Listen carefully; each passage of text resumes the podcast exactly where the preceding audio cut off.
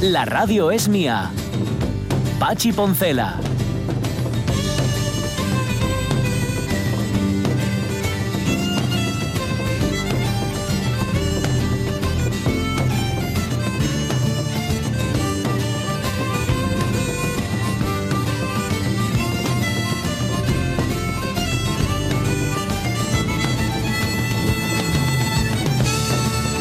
Las 11 y 8 minutos, no veo nada, y 9 minutos de la mañana, estamos en la segunda hora de la radio mía. Mm, eh, puse hoy unos zapatos que no los pongo mucho, pero no porque no me gusten, sino todo lo contrario, porque me gusta mucho ponerlos porque son muy cómodos. Que son unos zapatos de una marca que no voy a dar aquí, pero que al, que, que al Mifiu, le- yo, a- yo los vi, se los vi puestos al Mifiu. No son estos, porque el Mifiu calza un número, bueno, tampoco creéis que mucho menos que yo. Va teniendo unos pinreles ya que podría dormir de pie. Eh, y se los vi, digo, ojo, qué guapos son. Pues yo quiero unos porque dices que son comodísimos. Es cierto, son comodísimos. Y son diseñados expresamente por un señor que es skater.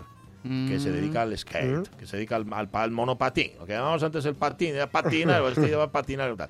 Y, y son muy de adolescente, pero no solamente por el diseño de los propios zapatos eh, en cuestión, sino por un ingrediente que añaden que es que el olor a pies llevan incorporado olor a pies de adolescente. y entonces me los tengo que poner pocas veces, porque a dos veces que me los ponga los tengo que poner a ventilar del olor que, que genera el propio zapato. Me está mirando Sonia. Sí, con te, una- te miro con una cara de- de hito en hito. Sí, sí, sí, es así. Llevan incorporado olor a pies. No lo acabo de creer, ¿eh? Bueno, es una forma de explicar las cosas. Tú ya sabes que Ya, ya, el ya, derecho ya, no ya, es mi especialidad. Pero vamos. Que, que me huele mucho los pies los Y entonces los pongo poco. Los estoy poniendo estos días, pero no sé lo que van a durar. No me lo acabo de creer, como puedes comprobar, significa que me lo creo un poco. Mira, no te acabas de creer nada de lo que yo te diga desde hace... ¿Cuántos años? ¿Cuántos años, Avellaneda? ¿Cuántos años juntos? Pero siempre trago en lo más inverosímil. Eso es verdad. Es porque soy muy convincente en lo inverosímil. En lo verosímil no convenzo na- a nadie. Es decir, yo no podría vender nada, ni Bueno, seguros, ni nada. Mi naifez cerebral también ayuda mucho, Bueno, ¿eh? a, a ver, aquí, pone, aquí todos ponemos, aquí todos estamos para callar las cosas como son. Bueno, eh, se- segunda hora. En nuestro Facebook de hoy hablamos de los exámenes. Si los llevabais bien, si los llevabais mal, cómo recordáis aquella época.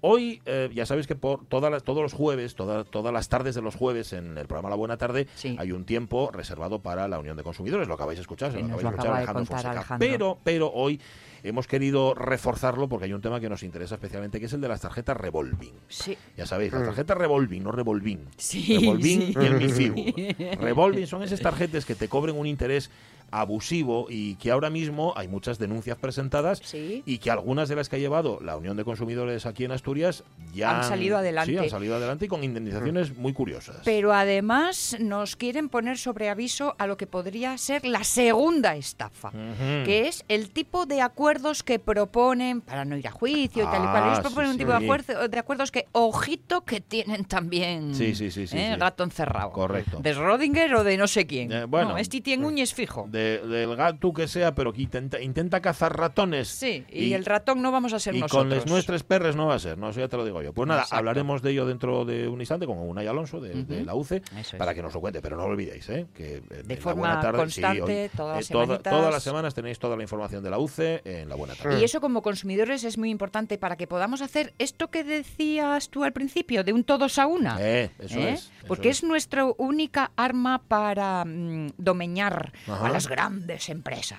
Bueno, oye, ¿quién es quién fue Charles Glenn King? Pues fue un señor del Sí. que no sabemos nada y es Ah, una bien. pena porque deberíamos de saberlo. ¿Por? Porque en sus manos, en su conocimiento e investigación hay mucho, tiene mucho que ver con que sepamos lo que es la vitamina C. Anda. ¿eh? Mm. que sepamos por lo tanto sintetizarla Bien. y que pues se pueda vender a diestro y siniestro porque además es importantísima Es muy importante, sí, en nuestra salud Eh, ¿Vas a desvelar hoy en nuestra efemeridona científica de hoy si realmente la vitamina C del zumo de naranja se evapora cuando lo dejamos demasiado tiempo, cuando no lo tomamos según nos lo han hecho? pues te voy a decir una cosa. No se ponen de acuerdo las fuentes consultadas. Ajá, ajá. Bueno, pues este nada. es el problema. Lo que sí te puedo decir es que como la calientes Sí, se va. Anda. no aguanta un cabreo. Con lo que me gusta, con lo que me gusta a mí el zumo de naranja caliente, ¿eh? ya adiós a mi sopa de naranja y cebolla. Ay, ay, qué equivocadinos estáis, amiguinos. ¿verdad? si para vitamina C pensáis solo en las naranjas. Bueno, lo que se nos Ajá. viene así. Para nada es lo que más vitamina No, C ¿eh? tiene. Ahora, bueno, no lo desveles todo ahora. ¿eh? No, ya vamos a dejarlo ahí, lo cebamos y luego lo contamos. Venga. Eh, hay un par de efemérides que se nos quedaban en el tintero, tal día como hoy, año 1977, a propuesta del gobierno español, el príncipe Felipe de Borbón ostentará el título de príncipe de Asturias. Muchacho, con Príncipe lo lograrás. Sí, señor. Ata fuerte ese momento de auténtica amistad. Sí, Príncipe es la energía que te ayuda a mejorar. sí, señor. Con tu esfuerzo lo lograrás. Buen esfuerzo. Príncipe debe quedar doradas al huevo. Eso es. Ay, El final es total. Doradas al huevo. Y lo de ata fuerte esa relación. Eh, sí, sí. eh, a ver, es que es verdad, muchacho. Tú lo, lo conseguirás. Fue príncipe y ahora es rey. Porque estamos Ata hablando de... fuerte es, vamos, un un eufemismo para aférrate. Aférrate. Sí, señor. No te Aunque atado, A tu trono. atado y bien atado ya estaba, tampoco Sí, es verdad, es verdad. Bueno, no te metas. La última de todas, mira, fue el año pasado, ¿eh? Esto. Sí, en 2020 Sí. muere en Londres a los 77 años Terry Jones, el cómico y actor de cine galés, la madre de Brian. Nosotros no debemos nada a los romanos. Mm, Eso no es del todo cierto, Brian. ¿Cómo que no? Eh, bueno, antes me preguntaste si tú... Mi nariz. eh, sí, tiene su explicación el que la tengas así, Brian. ¿Qué razón? Debí decírtelo hace mucho tiempo, pero... ¿Qué? Mm, Verás, Brian. Tu padre no fue el señor Cohen. Nunca pensé que lo fuera. ¡Déjate de impertinencias! Fue un romano. Fue un centurión del ejército romano. ¿Un romano te violó? Eh, bueno, al principio sí. ¿Cómo se llamaba? Traviesus Maximus se llamaba. Traviesus Max. Me prometió el oro y el moro. Mm. Que me llevaría a Roma. Una casa en el foro, esclavos, leche de burra, todo el oro que quisiera. Luego, hizo de mí lo que le pareció y ¡pum! Se la aspiró como una rata. ¡Qué cabrón! Sí, pero la próxima vez que maldigas a los romanos, acuérdate de que eres uno de ellos. Yo no soy un romano. Nunca seré un romano. Soy un kiki, un gidi, un jebe, un narizotas, un kosher mamá, un peatón del Mar Rojo. Y a mucha honra. Un peatón del Mar Rojo. Sexo, sexo. Siempre pensando en lo mismo. Ajá, o sea, que esta juventud es lo que tiene.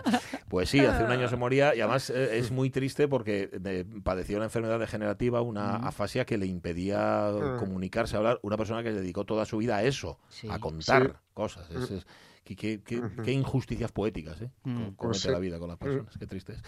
Bueno, em, exámenes, exámenes. Vámonos al Facebook, venga. Señores, es la hora. Por favor, dejen de escribir y vayan entregando sus exámenes. Ya está, ya está. Se queda con ustedes muy poco tiempo. ¿Usted se cree que yo soy tonto?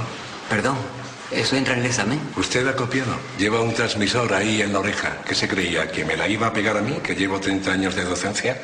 Me voy a encargar personalmente de que jamás pise usted una universidad. Perdón. ¿Usted sabe cómo me llamo? No. Sala, búsquelo. Hasta luego. que no. Hoy no quiero levantarme, quiero más que dar la cama. Tráeme fa el favor. Un colacao con galletas, un me servillete y prendí el ordenador. Mamá, llames a la escuela y discurres una excusa, un trancazo o un flemón. animan desde paso Un mensaxe alto traballo, fundando a situación. Sí, señor, la situación ya que estoy malo, que no voy a ir a clase. Esta Sí. canción es, es- eh, se aplica a los lunes, esta canción de Petit Pop, pero vale también para día de examen. El día del examen en el que, uy, no, no, no, yo hoy no me levanto, hoy me quedo aquí y de, ir a, y de ir a clase nada. Se ha muerto mi abuela otra vez. Por ejemplo, otra vez, otra vez. Y el perro otra vez le comió los deberes a mi abuela. Em, ¿Cómo llevabais lo de los exámenes? Dice Fernando Calleja, teniendo claro mi futuro y profesión, pues ya sabéis que llegar pintero, con ir aprobando con 6 o 7 de nota me valía. No me mataba a estudiar. Dibujar siempre se me dio bien y cuando estudié decoración era la asignatura reina y creerme, para dibujar planos alzados y perspectivas, mejor práctica que otra cosa. Claro, cuando tienes claro tu futuro... Pues sí, mm, te orientas en lo que tienes. claro. Eso es. ¿Qué más? Algo de nervios sí había, dice Marce Gijón. El día antes entraban las prisas y era cuando te dabas cuenta de que no lo habías preparado y salían bien, pero raspado. El caso, oye, era tirar para adelante. Sí, María Sumuñiz, excepto los de matemáticas y física y química, hice BUP. Nunca tuve problemas con los exámenes. Siempre estudié día a día y el día antes un repaso general y ya. Ay, no, no lo hemos leído, lo que contaste Mm. de la perrina y Samu, pero lo tengo que buscar. No y lo leo leímos en voz alta, En pero voz es una baja, sí. historia guapísima, La, conta- la María contamos luego. Sigue, Mm. sigue tú que la voy a buscar. Para Javier Castroviejo, los exámenes dependían de la materia y lo que supieras de ella. Estudiar el día antes y luego, pf, si no había fútbol, o si tiro la moneda al aire y no cae de canto, empiezo dentro de una hora, o la disculpa que fuese para no empezar. Eso sí, estudiar de noche nunca fui capaz. A veces, con lo que me sonaba de clase, pues mira, ya valía. Ya entramos en materia, lo de empezar el examen y quedarme en blanco, oye, un clásico. Luego, relax. Y ya se tiraba para adelante o no. Pues sí, depende. O no. Oye, la historia de Marieson y Samu. Cuando Sí. Samu tenía un mes y medio, tuvo un episodio de broncoaspiración, esa, eh, eh, broncoaspiración, punto. Esa noche Lupe estaba muy inquieta y lloraba. Fue la que realmente me despertó con sus lamentos. Fue cuando vimos, Lupe y la perrina, ¿eh? Cuando vimos que algo pasaba con el nenu. Estuvo cuatro días en la UBI, después otras dos semanas en el hospital. Durante todo ese tiempo, la perrina no salió de debajo de su cuna, excepto para bajar a la calle. De hecho, le pusimos la comida y el agua allí porque no salía ni a comer. Tengo que decir que Lupe nunca entraba en las habitaciones. Cuando Samu volvió para casa, Lupe decidió salir de la habitación y nunca más entró. Eso sí, dormía a la puerta y pendiente de todos sus movimientos. Toma, toma, toma. Madre mía. ¿Verdad? Es una historia guapísima. Pues sí, la verdad es que sí. Pues no- normal que quisiera mucho a Lupe en, Claro. en casa.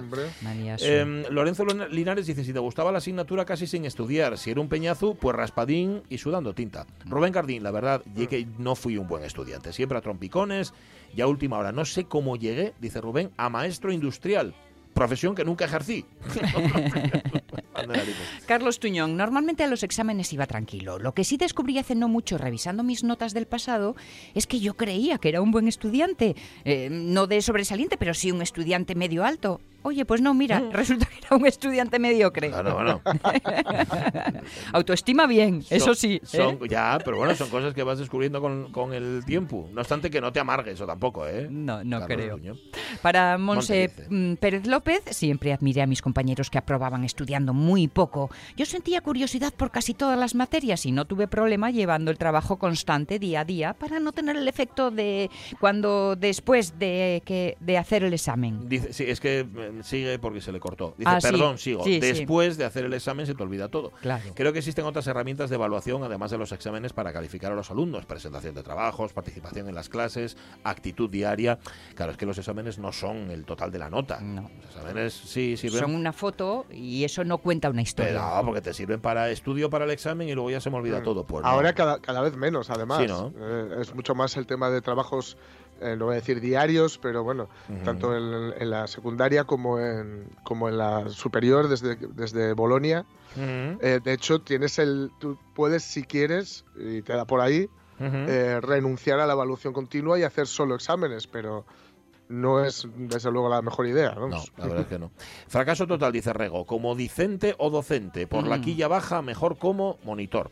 Pepita Pérez, mucho agobio por los exámenes hasta que ya los tenía delante y leía rápidamente todas las preguntas y ya relajaba ya la contestar, lo que sabía bien. En unas oposiciones miré a la zorrimpla, a lo zorrimpla, dice, por una esquina, a ver lo que había dentro de la carpeta de psicotécnicos y pasaba una hoja y números, pasaba otra y números y otra y otra, eran un tacao de infinitos números. ¡Hala! Empecé a hiperventilar. Los números del demonio eran superiores a mí. ¡Hala! Excluida, pa' casa. Hasta el año que viene. Se agobió. Ah, Qué bueno. Se agobió. Qué bien lo cuenta. Darío, Darío MP. Dolor de ojos, mucho dolor de ojos al vigilar al profesor cura. Ah. Un ojo en la chuleta y el otro el eh, vuelo circular de ave de presa. No sé por qué me parece que Darío aquí lo está exagerando. Eso de la chuleta. Bueno, Roberto Cañal, buen gente. Yo tenía lo claro. Si lo tenía estudiado bien, si no, también. Preocúpase para qué. Ya, ya, como siempre, todo para última hora. Pero saqué Mm. el BUP a distancia y no me pongo medallas, dice Roberto Cañal. Eduardo Vázquez Prieto, con tranquilidad. El día antes sí estudiaba y solía funcionar. Solo una vez me puse muy nervioso y fue en el práctico de conducir. Mira. Mm. Es que ahí te juegas mucho. Sí, señor. A, a ver si se lo dan sin exámenes, ¿eh? como Como- contaba. sí, como los ingleses, ¿no? Eso es. Para Lockhart, un día me dijo un profesor, tú, tú no te inmutes ni aunque te tiren una bomba al lado. Ah. Pues es que siempre fui tranquilón. Pero para todo. Para los exámenes nunca me maté. Solo intentaba llevarlo todo al día y con eso me bastaba.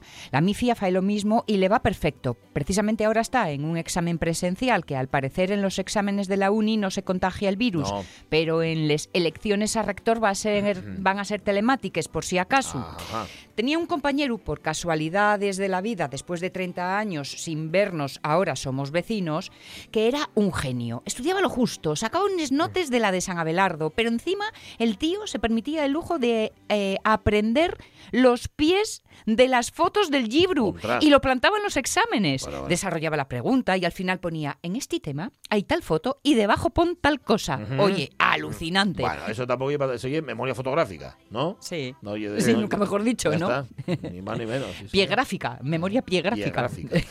Em, bueno, comentario de, de Rego. Será un día cientifista. No sé muy bien. Cientificista, mejor dicho. No sé qué bien, pero Rego, vale. Que te lo aceptamos. Dice Monforcelledo, yo un ratín antes del examen y bueno, para andar rozando Felechu, valióme. Rozando Felechu. Y a lo que se dedica ahora a rozar Felechu. Sí, y una sí. forma muy, muy así eh, pedestre de, de contarlo. Dice Geli, Geli Rodríguez, pues yo, ¿para qué negarlo? Era vaga para estudiar, así que costaba me ponerme a ello. Aprobaba raspiando las asignaturas más peliagudes. Dábaseme muy bien el dibujo, es cierto, Geli. Las clases de pretecnología, mira que era rebuscado el término también, ¿eh? Mm. pretecnología. Por lo demás, yo repasaba la traga el día antes o por la mañana. Y sí, poníame nerviosuca, pero no tanto como cuando me sacaban al encerado a resolver algún problema de mates, que no se me daba nada bien. Entonces era una cosa tremenda. Sudábeme les manos, flaqueábeme les canilles, poníame colorada. Bueno, para verme. A veces copiaba, si podía, o chivábeme algo, pero era bastante eh, vaguina. Que, es que se le ha olvidado la U. se te ha olvidado la U entre la G y la I y estoy a punto de. Y no. queda un poco raro. Bastante vagina. Bueno, de todas formas, saqué el graduado con un bien y estudié algo más en la FP. Oye, y aprobé la oposición a correos, que nota mal y con ello me gano los garbanzos, así que no me puedo quejar. Pues claro que no. Pues muy bien. sí, señor. Exactamente. Sí, señor. Buenos días, yo era horrible para los exámenes. Así de clarito nos lo cuenta eh, Natalie Castañón. Directamente. Estaba pensando en lo que decía Geli de salir a- al encerado. Claro, es que los exámenes no todos tenían el, el mismo poderío de nerviosístico. Ajá. Eh, oral o escrito. Bueno. Ojito Mm. con el tema, ¿eh? A mí gustaban muy mucho los orales. Por algo será. ¿Eh? Porque, bueno, ibas viendo la cara, ibas Eh. viendo por dónde iba el asunto, por dónde podías. Había ahí un poco. Como decía Millán, yo sufría mucho, dice Ana. María Viciosa Fuente. Ajá.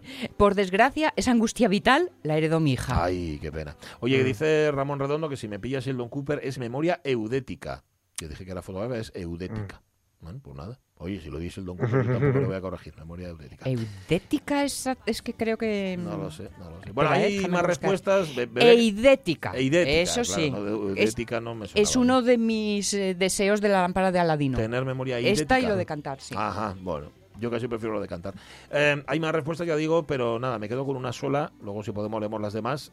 Yo, de los de cagalera. Dice Juan Noval, en frente a los exámenes. Bueno.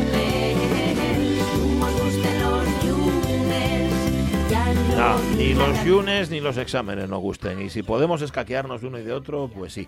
Yo, no obstante, al MIFIU, cada vez que me viene con esa historia de los exámenes, siempre le digo lo mismo. Dice, tu padre tiene un examen todos los días. Cuando seas mayor, ya verás. Todos los días un examen. Vale. Y una forma de explicarlo. Em, 11 y 26. Contamos noticias en un instante. La radio es mía. Podéis escuchar La radio es mía con Pachi. Qué bonito. Jolín. ya me he quedado. Ya- Gracias, es- Simpen. Esto ya queda para la vida. Pachi Poncela.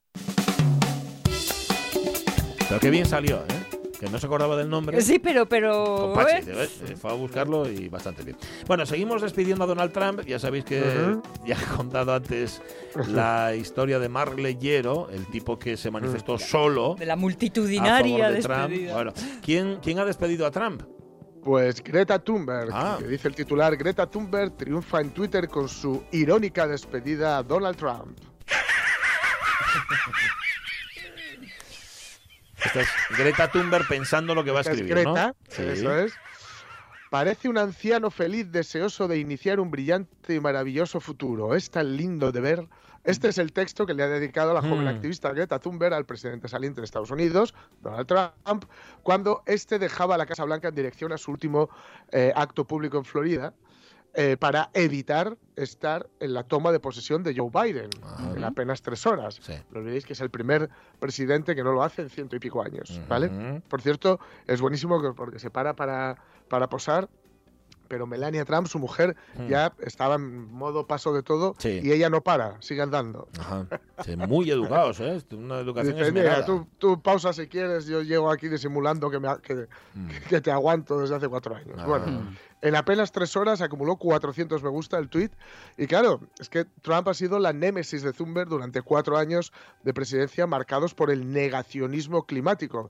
Por cierto, hay que decir que desde hoy mismo ya eh, la Casa Blanca vuelve a, a incorporar a su web eh, bueno, temas relacionados con el, con el cambio climático, con la lengua, también el español, sabéis que lo Ah. había quitado Trump, ujú. Ambos han tenido también algunas agarradas en Twitter, al menos hasta que Trump fue expulsado de la red social. En 2019, poco después de que fuera nombrada persona del año por la revista Time, Trump le dedicó un agrio tweet a la activista sueca. Dijo, qué ridículo. Greta debe aprender a controlar su problema de ira y después irse con un amigo a ver una película antigua. Tranquilízate, Greta, tranquilízate. La venganza es un plato que se sirve frío, como bien dice la, la noticia, eh, sobre todo en Suecia, Sí. y también supo esperar un año para contestar a Trump. Ajá. Durante el pasado recuento de votos que finalmente han supuesto el fin de su presidencia, el pasado mes de noviembre, Trump se quejó amargamente en Twitter de que le estaban robando las elecciones. Entonces Thunberg publicó el siguiente tuit. ¡Qué ridículo! Donald debe aprender a controlar su problema de ira y después irse con un amigo a ver una película antigua. Tranquilízate, Donald, tranquilízate. Tranquilízate, qué bueno. Y este tuit de ahora, que parece un anciano feliz, no sé qué, Sí. es uno similar también a otro que le había dedicado Trump en su Ah, momento. ¿vale? Con todo, con todo hay que decir que sí, que, que con cajas destempladas se le echaron de Twitter, que, con- que sin aceptar el resultado se marcha de la presidencia de Estados Unidos, pero seguramente el tipo se va a marchar cantando. Y no me importa nada.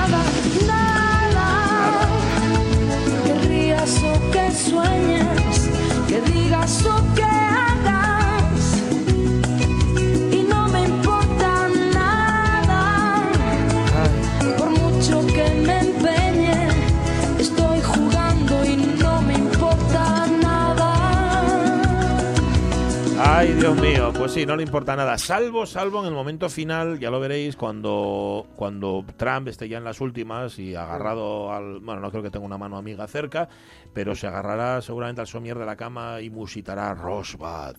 Rosbad. Sí, ese va a ser el único momento en el que le importe algo. O, Mm. bueno, o puede que ni siquiera, no lo sé. Es que estaba leyendo un- el comentario que ha puesto Carmen Ocariz. Dice: Yo los exámenes, bien, gracias, todavía estoy atravesando este calvario, pero os cuento que me acuerdo de un compañero, un grande, que grapó la chuleta al examen. Madre mía. Ese Madre mismo, mía. en uno de los análisis de frases de lengua, lo único que habíamos visto hasta el momento, preguntó que qué que había que hacer. Mm. "Pero Eso es un auténtico fenómeno. Este amigo tuyo nos lo tienes que presentar, que le, hace- le damos una sección aquí en la radio mía, ¿eh, Carmen? Grapar la chuleta al examen. Es lo más es eso. muy fino. Vale. es lo más. Ya os hemos contado el caso de Lupe y Samuel Rumbero. Vamos a hablar de, de animalinos, vamos a seguir Sí. hablando de perrinos. Eh, nos lo han repetido muchas veces. ¿eh? Él nunca lo haría. No lo abandones. Él nunca lo haría, no señor, no lo abandones. Es muy triste, muy triste esta noticia, pero mira, mira, como, como dice Jorge Alonso, la pelusística a veces Mm. sirve para algo. Lázaro, vamos a contar la historia de Lázaro, que es el cachorro superviviente que ayudó a resolver una investigación de maltrato animal. Nos vamos hasta la parroquia lucense de Musha, donde la Guardia Civil imputa a una vecina un delito de maltrato animal. ¿Qué fue lo que hizo? Arrojar una camada de perros recién nacidos a un contenedor. Los metió en un saco y les puso encima una piedra, así, directamente. De los 10 cachorros consiguió salvar a uno de ellos. Este cachorro y la madre fueron suficientes para que los agentes del Seprona pudieran demostrar científicamente, a través del ADN claro, que la mujer de Musha era la autora de la muerte de los 10 perros. Esto sucedió el año pasado, en mayo. Una denuncia alertó que había eso, un saco en un contenedor que se estaba moviendo, que hacía ruidos y que denotaba que había animales vivos. El veterinario de la protectora de Lugo fue hasta allí, halló el saco, halló eso, lo lo que os digo, lo de la piedra encima, lo sacó y encontró no 10, sino 11 cachorros recién nacidos. 10 se murieron y este es el que quedó eh, vivo. Al principio estaban eh, cuatro con vida, Sí. mm, aguantaron unas horas, pero bueno, finalmente solo quedó uno. Congeló los cachorros muertos, el veterinario, porque lo que pretendía era que pudiera analizarse el ADN para cotejarlo con la madre y saber de dónde venían. Pero ni siquiera fue necesario porque el único superviviente fue el que dio toda esta información. Se demostró quién era la propietaria de la camada y oye, Ujú. ahora tiene que enfrentarse a juicio, amigo. Pues sí, y le va a caer incluso pena de cárcel, ¿eh? Podría caerle por esto que hizo esta señora. Quien hace algo así solo tiene un nombre. Bueno, dos nombres. Anaya, sinvergüenza. Pues eso, nada más. Qué práctica tan habitual y tan antigua ¿Verdad? ¿eh? de antes en los Mm, pueblos. sí, meterlos. Aquí la tiró un En contenedor con una piedra, los tiraban al río, sí, metidos en, Mm. en un sí, saco. sí. Bueno. En Más que Chuchos hemos rescatado ya sacos de, de, Calla. de ¿En serio? cachorros, en el río. Sí, sí, sí. Madre. Alucina.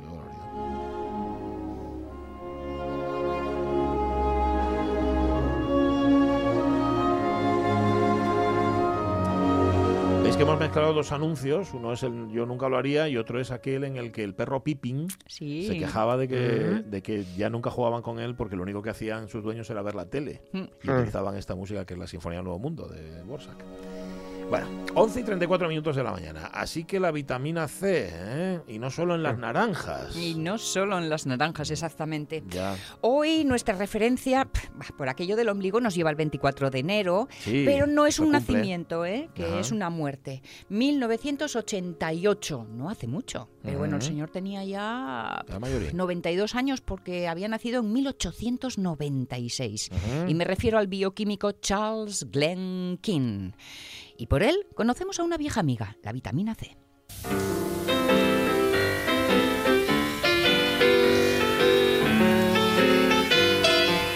Pero os digo, hoy es una efeméride casi casi reivindicativa, Ajá. porque la fama se la llevó Albert Ujú. que logró el Nobel por eh, reconocer la vitamina C. y ¿Tonto, la vitamina influencia. ¿Eh? Sí. Pero nuestro protagonista cardó mucha lana al respecto.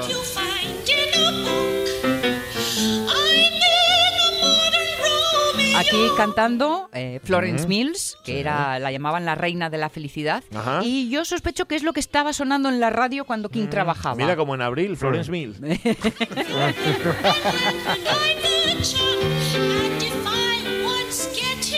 Bueno, pero tú vas a hablarnos de Glenn King, ¿no? de Glenn Charles King, de Vale. King, eh, por eh, un poco hacer fuerza de su nombre. Muy bien. Era de ascendencia suiza, su padre y su madre eh, eran suecos, suecos, suiza, Suizos, suecos, sí. suizos.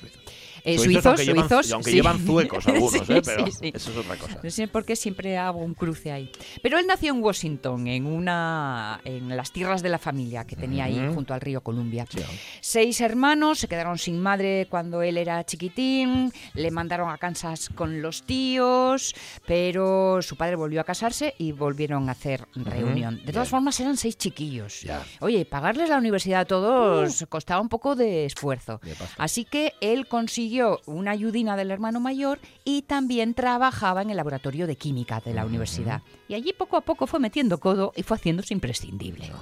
Antes de terminar la carrera, en el 18 se tiene que ir a la Primera Guerra Mundial, pero bueno, no estuvo mucho tiempo, volvió a casa enseguida y se va a Pittsburgh. Allí se doctora en química orgánica, terminó siendo profesor en la uni y allí es Claro. donde fue realizando sus investigaciones hasta que ya en el 42 eh, se traslada a Nueva York para ocupar el puesto de primer director científico de la Nutrition Foundation de, de Nueva York. Él fue uno de los pioneros investigando sobre nutrición y se centró sobre todo en las vitaminas. Y como os digo, él aisló e identificó la estructura de la vitamina C en 1932. A las once y media de esta mañana tomé una dosis de la fórmula. Y a los pocos minutos empecé a portarme en todo como un colegial, con visión perfecta y sin bursity. Hemos descubierto algo que la humanidad ha estado buscando desde el principio de los tiempos. Hablas en serio, Bernabé. Dio resultado. Lo dio conmigo. Desde luego no puedo explicar las reacciones. Según parece, influye en la mente. Hice cosas que jamás soñé que haría. Ah, fuiste un idiota al ingerir la fórmula tú mismo. ¿Te ha podido pasar algo? Y me ha pasado. Me refiero a cosas serias. Ya, por eso tienes la mejilla llena de manchas rojas. No son manchas rojas, hija. Es lápiz de labios. Pues eso. Hombre, no sé si como un chaval y, y cambiando tu mente, pero es muy importante la vitamina C. Eh, esto de que mm, había en algunos alimentos, como por ejemplo los cítrico- cítricos, sí. propiedades antiescorbúticas, eh, como, como todos sabemos, pues se conocía de, le- de lejos, de antiguo. De hecho, las primeras citas como remedio para el escorbuto aparecen en el Tratado Breve de Medicina y otras enfermedades del sevillano Fray Agustín Farfán. Y ojito que hablo de 1592. Contra. ¿eh? Sí, sí. De todas formas, eso quedó así un poco paprau, nadie le hizo mucho caso. Pasaron hasta dos siglos antes de que la Armada Británica, por ejemplo, decidiera llevar naranjas y limones en sus buques. Sí. Y ya os he dicho muchas veces que les encantaban los limones asturianos Pues porque como tenían la piel muy gruesa, Es se verdad. conservaban más tiempo en buenas condiciones. Sí. Y eso que 50 años antes James Lind había publicado los resultados de lo que yo creo que se puede considerar el primer ensayo clínico de una cura. Para descubrir la mejor terapia contra el escorbuto, el médico de a bordo, según los conocimientos de la época, distribuyó seis compuestos diferentes a los marineros divididos en grupos de dos. Uno de ellos estaba preparado con naranjas y limones. Se curaron solo los dos marineros que lo tomaron. Este ensayo resolvió la incertidumbre y reveló cuál era la cura más eficaz. Gracias, José Enrique. Es que además les daba unas cosas, Sí. mostaza, sidra, en fin. Ujú. Bueno, mm, ante todo este conocimiento, King lo que dijo fue voy a, est- a estudiar, a investigar la estructura química del zumo de limón y a ver si identificó el compuesto, el activo.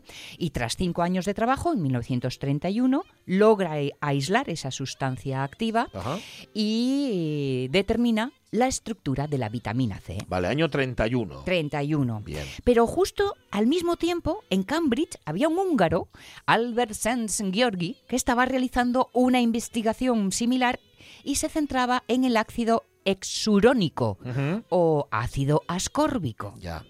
Al principio, eh, científicos del momento decían que eran sustancias diferentes, pero tanto King como el propio Saint Georgi publicarían con dos semanas de diferencia la conclusión de que estaban hablando del mismo compuesto. Ahí va. Georgi acabaría recibiendo el Nobel por esto. Y King se quedó pf, in albis, Ay, sin ser reconocido. Pobrecillo. Y mm, os voy a dar un detalle. Había un estudiante, Siberville, Sí. que primero había estado con King y que luego fue reclutado por St. Georgi para estudiar las propiedades de este ácido exurónico. Y claro, yo digo, oye, pues Ah, la información cruzada, Amigo. los dos a la vez. Ya, ya. ¿eh? Hay quien dice que el Nobel de Medicina que le dieron en el 37 debería ser al menos compartido Hombre, con King. Deberían haber tenido ese detalle. Pero- Sí, y haberle dado un accesito al alumno de King que le sopló Sí. la información a St. Georgi. Bueno, que se la sopló, no lo puedo afirmar categóricamente. La información. Pero. Bueno, puede ¿eh? ser, puede ser, puede ser. Bueno. Pero dejadme que os cuente algo sobre la vitamina C. Sí, por favor.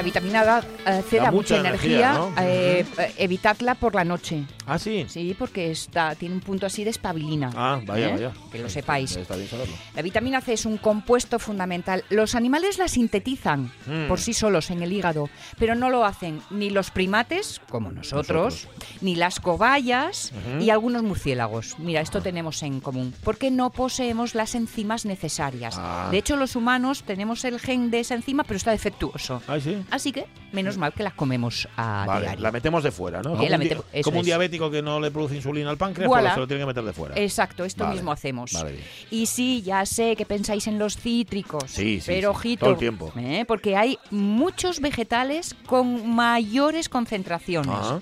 Bueno, en frutos, fresas y kibe, por ejemplo. Pero pimientos rojos, el perejil, Ah, tiene ¿eh? muchísima vitamina C. El tomate, el brócoli, eh, en fin, en general casi todas las verduras de hoja verde. ¿eh? Por eso os decía yo lo de cocinar. Que es muy repugnante esta Ah, vitamina, que es muy delicadina, ¿eh? si le afecta al calientas, calor. Así que cuanto menos los cocinemos los alimentos mejor, al vapor y dejarlas al dente. Bien. Y si es posible, verduras crudas. Ajá, Que hay muchas, mejor. muchas verduras que se pueden comer crudas, muchas más de las que pensáis, ¿eh? Casi todas. Casi todas. Casi todas. Exacto. Ujú. Vale. ¿Por qué es importante la vitamina C? Porque por participa en la formación del colágeno, que es imprescindible pues para reparar heridas, huesos, dientes. Solo cuatro semanas sin consumirla y ya aparecen eh, los primeros síntomas del escorbuto. Ahí va. Que es pronto, ¿eh? Cuatro Ajá, mes. enseguida. Es una enfermedad que eh, lo que hace es que el tejido conectivo se deteriora y claro, aparecen llagas por todo el cuerpo, por la boca y, y el pelo se le pone rizado. ¿eh? Le llaman pelo de saca, sacacorchos. Ah, mira. Como alternativa a la permanente no lo veo, pero Mm, bueno. Ya, mejor no, ¿eh? Mejor no. Ya. Yo me pregunto si después de la quimio, que siempre sale el pelo rizado, Mm. tendrá algo que ver Bueno, a ¿eh? lo mejor. con un efecto de este tipo. Oye, ¿y si te pasas dando vitamina C? Porque si no llegas ya sabemos lo que pasa, pero... Pues te puede provocar diarrea, náuseas, dolores. Eh, De todas formas, nuestro cuerpo mm, elimina bastante bien la vitamina Ah, C. Mm, Cuando no la asimila, la expulsa por heces. Bien. Por eso lo de las náuseas y la diarrea. Cuando la absorbe, pero no la utiliza, como es hidrosoluble, la elimina por la orina. Bueno, que hay cierto valor en tomar multivitamínicos, pero el cuerpo humano no puede absorber demasiado, pero lo que compra son los ingredientes para una orina muy cara. Eso dice Una orina muy Cooper. cara. es un potente antioxidante. Bloquea el daño que causan los radicales libres. Y los radicales libres, que además estamos todo el día produciendo radicales libres.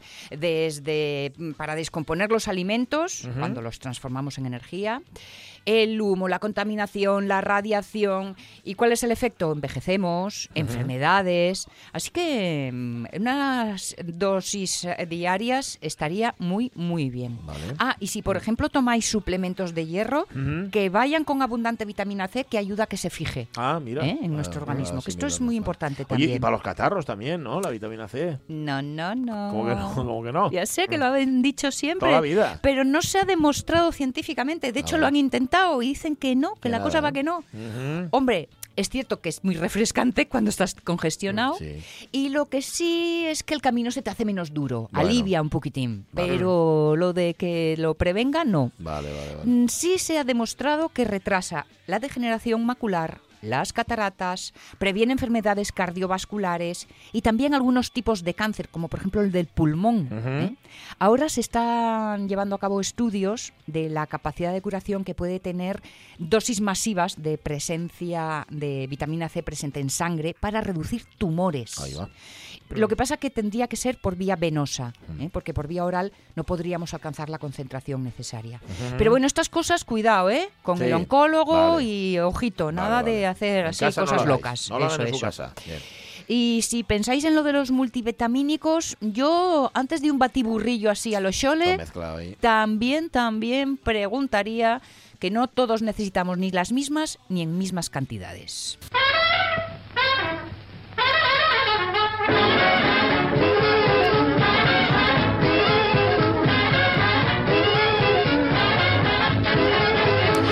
Ay, nuestro pobre Charles King. sin reconocer. Mm, eh, Y mira que investigó, investigó, pues por ejemplo, aspectos nutricionales de las grasas, de las en- enzimas, de las vitaminas, que era su pasión, especialmente la vitamina B. ¿eh? que estableció su papel funcional.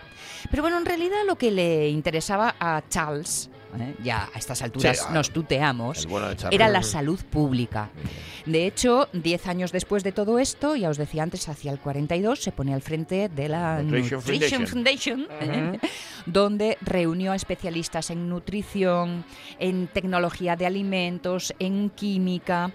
Publicó más de 200 artículos sobre buenas prácticas nutricionales y los posibles, eh, los seguros efectos positivos de las vitaminas.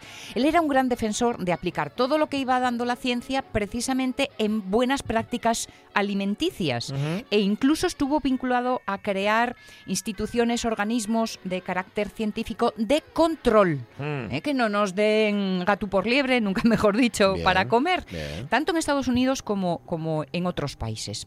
Él nunca abandonó la docencia, mm, se jubiló en el 63 y a partir de ahí siguió vinculado a este Instituto de Nutrición y Mm. también fue consultor en la Rockefeller Foundation, eh, de, también en agencias de Naciones Unidas hasta el 74. Ahí ya se retira del mundanal ruido y se dedicó a algo que siempre le gustaba, le gustó, que es la filosofía y la religión. Ajá. Y finalmente se murió con 92 años en el año 88. Un 24 de enero. Sí, señor, que es el próximo domingo. El que merecía el Nobel seguramente, pero lo más importante, el que ayudó a, a descubrir qué era la vitamina C, para qué servía y, y todo lo demás. Charles Glenn King. Cuando ¿Eh? os hablen de St. Georgie, acordaos de Mm. Glenn King. Siempre. siempre. No me lleva una decepción, porque yo seguía la doctrina de Andreas Pribitz, Sí. que es un fan de los ositos de estos de fruta, Sí. estos de- Sí. de gominola, que tiene un- él come unos que pon- que dice que tienen vitamina C Sí. y él asegura Mm. que desde que los toma no tenía un catarro. Bueno. Y yo que los seguí y mira, no, parece ser que no. Qué triste, ¿eh? ¿Qué más da? Pero están muy ricos. Está muy bueno, eso sí. Yo chupo, chupo y para sacarle toda la vitamina C. Sin embargo, no. todo lo demás que tiene sano, ¿eh? esa Ya. tersa piel, Hombre, con el tejido conjuntivo, con lo bien ¿eh? que está. Míralo, míralo. Con lo bien que toca. Gracias, Sonia Vallaneda. No os paséis, ¿eh? como dice Sonia, estas, estas cosas, mm, vale que está Sí, bien lo que, mucho y lo poco. que tengáis iniciativa, Mm. pero mejor que os lo mire el médico, ¿eh? Mm. que, que os lo vigile. Es importante. Las 12 menos 10, hablando de vigilar.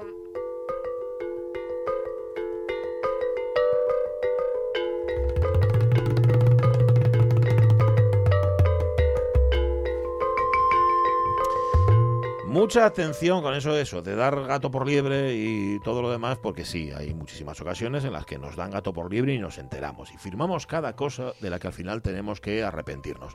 Te compras o te sacas una tarjeta que te dice, nada, esto lo bueno que tiene es que lo vas a pagar en plazos. Y sí, sí, te puedes tirar 20 años pagando Mm. plazos y no Mm. acabar de pagar nunca. Hablamos de las tarjetas revolving que te dan una- un crédito así rapidísimo, Sí. pero en efecto que nunca acabas de pagar. Unai Alonso, letrado de la Unión de Consumidores de Asturias. ¿Qué tal, Unai? Muy buenos días. Muy buenos días a todos. eh. Bueno, eh, por explicarlo, aunque vamos a hablar del, del segundo timo, de la segunda trampa de las tarjetas revolving, por si alguien todavía no lo sabe, ¿qué es una tarjeta revolving? Bueno, una tarjeta revolving es un crédito rápido, o la tendencia es que se saque rápido sin medir la solvencia y que se disponga para compras aplazadas o, o servicios y con pago aplazado. Eh, La, la mecánica es muy sencilla, bueno, muy sencilla en términos eh, prácticos, ¿no? Tú sacas tu tarjeta, un operador de un supermercado o de una eh, estación de servicio eh, te, te hace un formulario, tú la, la contratas, no te mide nada, ya decíamos que no te medía nada de la solvencia ni nada, Mm. lo que te da es, te pone a disposición es un, un crédito, un crédito eh, fácil, que lo que tú lo utilizas es eh, para, para comprar o bien para hacer disposiciones de efectivo. En- en- en- a grandes rasgos es un, es un poco esto. Pero es una Eh, facilidad envenenada, ¿no, Unai? bueno, pero eh, muy envenenada, muy, muy envenenada. ¿Y ¿Por qué? Porque los intereses que acompañan a estas tarjetas son, eh, como ha dicho el Tribunal Supremo eh, en varias sentencias, son usurarios. ¿Qué significa la usura? La usura es una ley de 1908 de represión de la usura que establece que cuando los intereses son notoriamente superiores a los intereses ordinarios, pues eh, está proscrita, está perseguida y está penalizada y sancionada con la nulidad de los contratos que adolecen de este tipo de intereses. Vale. ¿Qué, qué pasa? Que la gente, de, pues, eh, de buena fe, pues contrata estas tarjetas pensando que estarían acomodadas a los tipos de interés del mercado, pero no es así.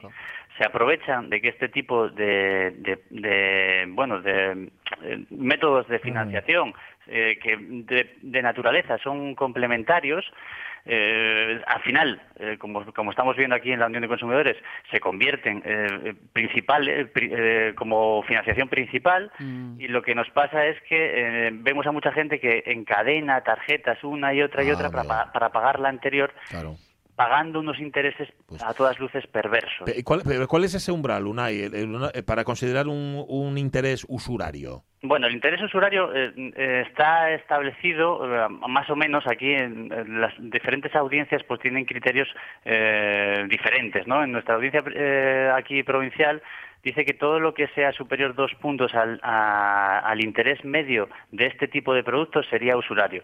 Es- el- oscila alrededor del 20%, que ya es elevadísimo. Dijo el Tribunal Supremo que un 20% ya per se es muy elevado, así que todo lo que supere ligeramente ese 20% ya sería usurario, porque entendamos que el crédito al consumo oscila entre el 5, el 6 o el 7%, que es que es eh, realmente para lo que se destina este, este esta financiación. Madre mía, madre mía. Eh, eh, sin embargo, eh, lo del 20% eh, que em, se pueden alcanzar intereses muchísimo más altos. Yo, mi pregunta ingenua es, coima, ¿y por cómo se permite que existan si está Ya. claramente contra ley? Claro. Pero bueno, eso es lo que estáis intentando Es- desde los, eh, la Unión de Consumidores, ¿no? Poner la, es. la linterna.